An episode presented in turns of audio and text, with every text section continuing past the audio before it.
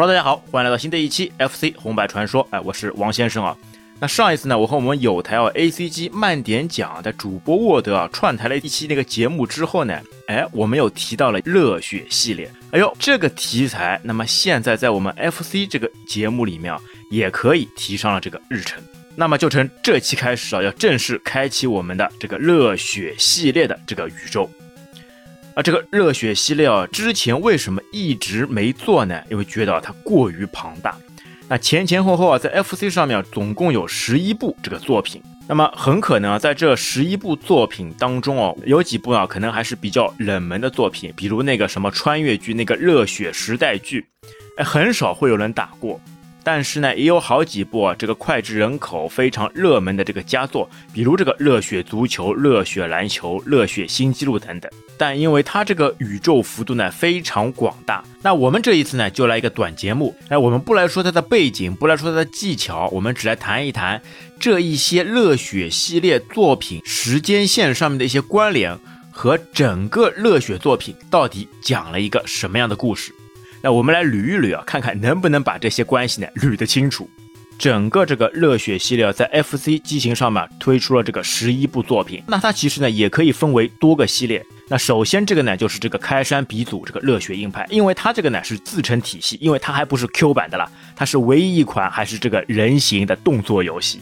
因为他这个风格呢，还是比较接近于在那个街机上面的这个人物风格。但是呢，后来他们感觉呢，这个在 FC 机型上呢，还是受限于这个机型的原因，很多这个动作、这个画面、这个流畅度啊，和那个街机上面的相差还是蛮大的。哎，那这个时候呢，他们就有了一个非常完美的一个想法，就是把这个人物的那个 Q 版化。那 Q 版化以后啊，整个人生啊就变成这个二点五头身了，这个头非常大，哎。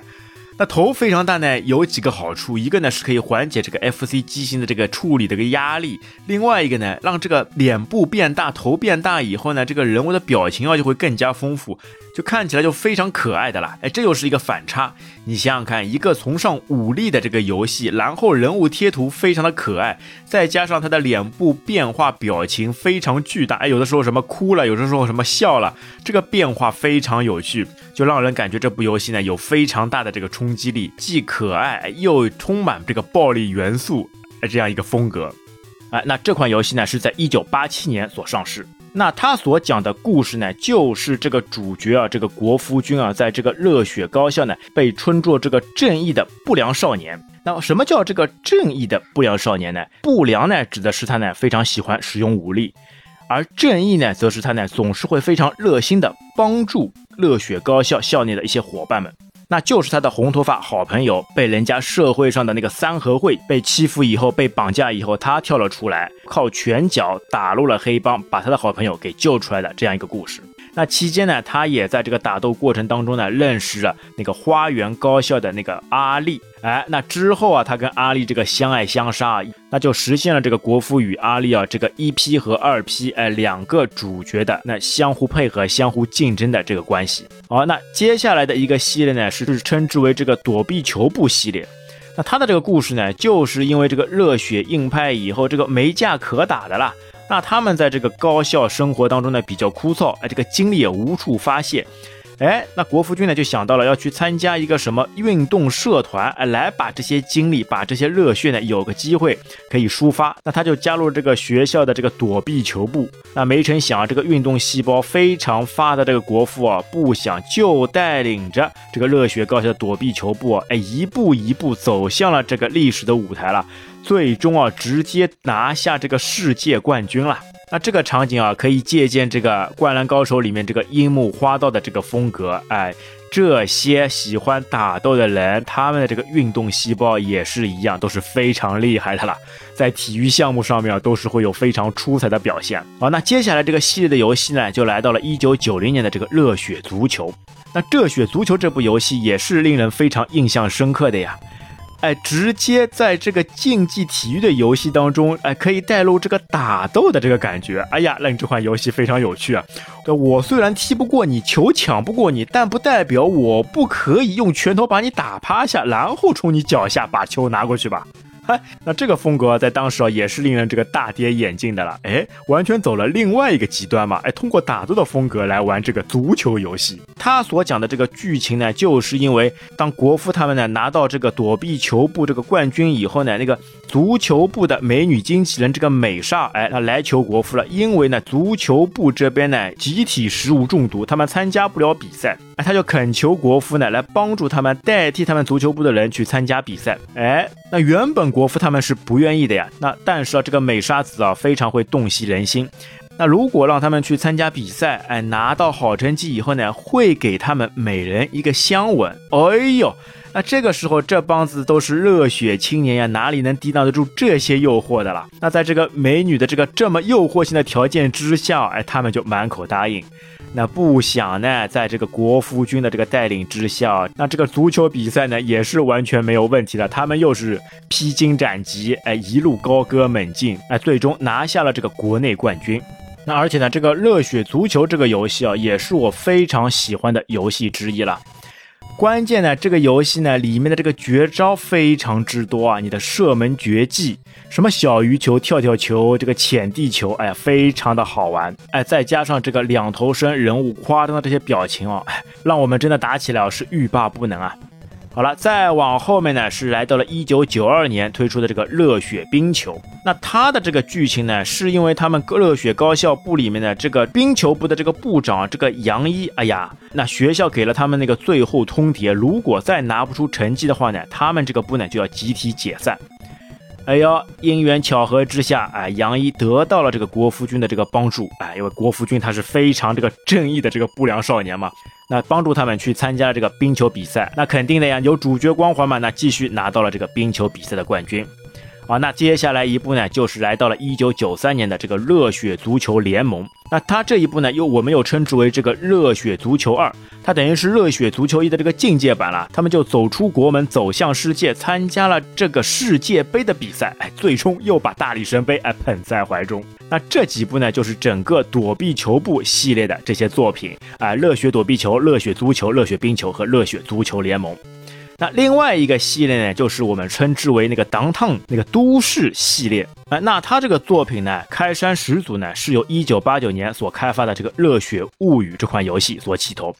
哎，《热血物语》这款游戏，相信那个时候大家一起打的都是比较多的呀。哎，往往在最后那个冷风那扇门前就不知道怎么进行下去而汗颜。哎，有没有这样一个经历？它其实呢。并不是由这个岸本良久所开发的了。这个 Downtown 系列呢，基本上来说都是由这个 Technos 公司的的关本弘之和这个吉田浩光哎所联合开发的。他们运用了这个岸本良久的这个热血的这个大 IP 哎，从而开发了这个 DT 系列。DT 系列有一个非常有趣的这个情节是什么呢？一个呢是风趣幽默，非常好玩，然后呢再加上了这个体育的这个搞笑元素。热血物语带养成的带商店系统的哎这一个格斗。轻欢游戏，哎，那《热血物语》这个剧情呢，就是前面跟那个国夫君啊不打不相识的这个阿丽，哎，他的女朋友被冷风学院的这个龙一龙二所绑架，那这个阿丽呢就和这个国夫，哎，两人双双联手，作为一款可以二 P 的横版冲关游戏，哎，去把这个冷风学院的这个大佬给打掉的这个故事。那下一步呢，就来到了这个一九九零年，就是这个《热血进行曲》。那它这一款呢，其实是打着这个体育比赛幌子的这个格斗游戏了。你就能想想象到吧，在这个比赛当中啊，可以通过这个武力，哎，违反这个体育竞技的这个道德，通过武力来获取最终胜利的这个游戏啊。那这个点子还是非常有趣的了。他其实说的那个剧情嘛，就是因为在《热血物语》结束以后，这个忍风学院的这个堂本这个学生会主席了，那他觉得之前忍风学院的这个声誉呢不是太好。哎，他们要举办一场这个运动会，那来弥补他们学校的一些名气。那但是呢，这个组织者唐本啊，他其实骨子里面呢是非常痛恨这些不良少年的了。那他是想方设法通过这一系列的这个比赛啊，来压制这些不良少年。那结果不想，哎，偷鸡不成蚀把米，哎，自己把自己给绕了进去。那最后的这个冠军啊，那当然也是这个热血高校的国夫哎所获得的。啊。那接下来呢，那个堂本呢又觉得不服，那所以呢，他在这个一九九二年出品的这个《热血新纪录》里面呢，求他的老爸哎给钱，哎这个堂本啊也是一个富家子弟，给钱呢让他以自己的名义重新再创办一次这个体育比赛。那这个就是我之前啊非常喜欢打的这个热血新纪录，就我就非常喜欢这款游戏里面的那个撑杆跳了。非虽然说这也是一个非常噩梦的存在，哎，怎么跳都跳不过去，但是这个游戏剧情、游戏过场啊，还是非常令我这个趋之若鹜，想一次一次去冲关的了。那同时啊，也包括在这个第四关这个游泳池里面，哎，可以放这个食人鱼，哎，来咬对方。哎呀，这些场景都历历在目了。好，那这一步结束以后呢，又来到了这个一九九三年，就是这个热血篮球。那因为在这个热血新纪录里面呢，这个唐本啊还专门请了一个美国的高校作为外援来参加的了。那在这个比赛当中呢，国父啊认识了这个外援乔尼，那他们的友谊呢就此打下了基础。那正好呢，那这个国父呢不知道是哪个运气爆棚了，那他在一个知识问答的比赛当中啊，竟然获得了头等奖，奖品呢就是可以去美国这个旅游。那这个阿力跟这个五代呢，那偷偷啊把自己绑在了这个飞机的这个起落架上面，就偷渡去了美国，哎，就想去参加在美国举办的这个热血篮球。哎呦，这个热血篮球那个时候也是打的非常多的呀，你直接扣篮这个还算小儿科了，你直接可以有三个篮筐，可以得三次分，而且你还可以把自家的篮筐拆下来装到对方的篮筐上面去，哎，从而可以得到更加的分。哎呀呀，想想这些游戏啊，都是满满的这个回忆啊。呃，那好，那这个《热血物语》《热血新热血进行曲》《热血新纪录》《热血篮球》，那这几部呢，就是在这个《当当》系列里面。那其实呢，还有一部这个平行宇宙的这个系列呢，这个《热血时代剧》，它其实呢也算是 DT 系列，但是呢，它这个剧情呢就跟现代完全没关系，它直接啊就跳到了这个日本的这个江户时代了。哎，直接以一款这个古装游戏，然后把这个《热血物语》这个风格更加发扬光大。那它这个战斗模式呢，跟这个《热血物语》呢比较接近的，而且它里面的一些人物啊，也都是这些热血系列的里面的这些模板，只不过呢是把名字哎全部都换掉了。那这款游戏呢是在这个一九九一年上市的。那另外还有一个系列呢，就是哪里都不着迹的这个《热血格斗》。那这款呢是在一九九二年上市。但是这款热血格斗呢，那它的这个人气呢，却丝毫不低于这个热血物语或者是热血足球篮球了。它的这个格斗哎，非常的有趣。那平常时候我们的格斗，要么是对打，要么是打电脑，那基本上来说呢，都是一对一的形式。而这个热血系列哎，它非常有趣，是可以进行多人混战的这样一个格斗了。你可以二打二，而且还可以做一些配合技。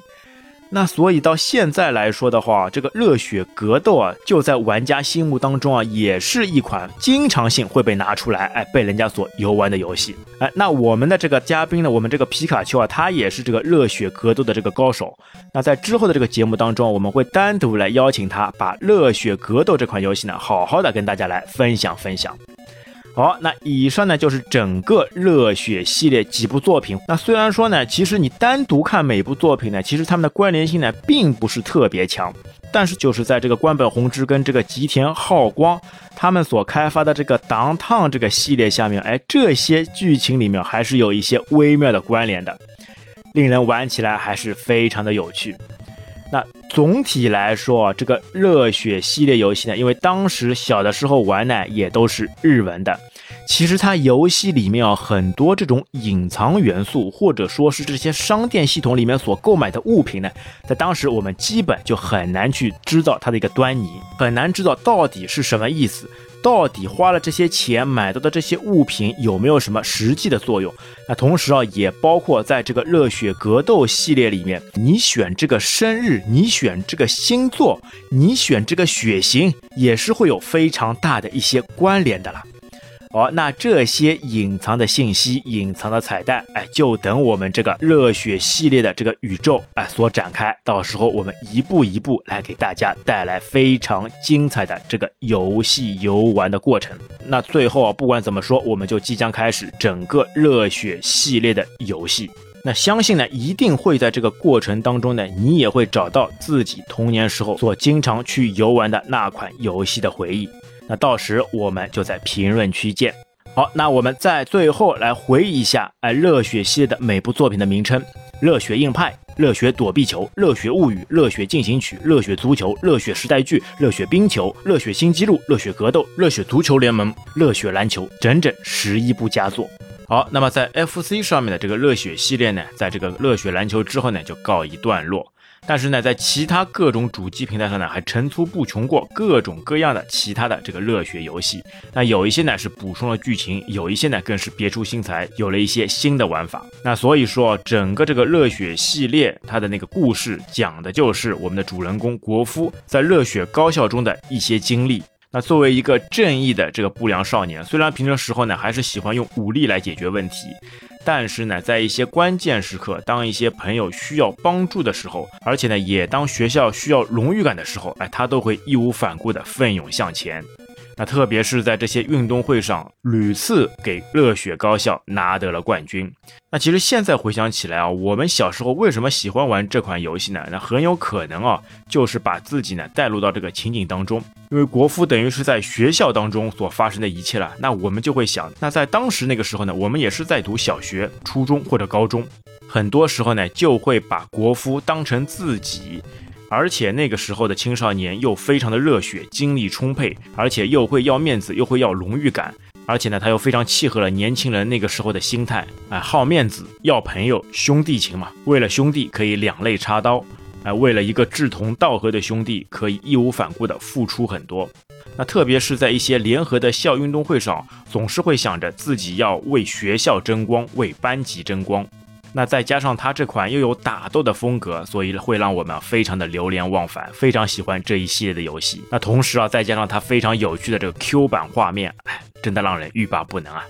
那在以后的几期节目当中呢，我们可能分别会来聊一聊那几部非常著名、绝对是这个童年回忆的热血作品。好，那大家敬请期待。好，本期节目就到这边，感谢大家收听。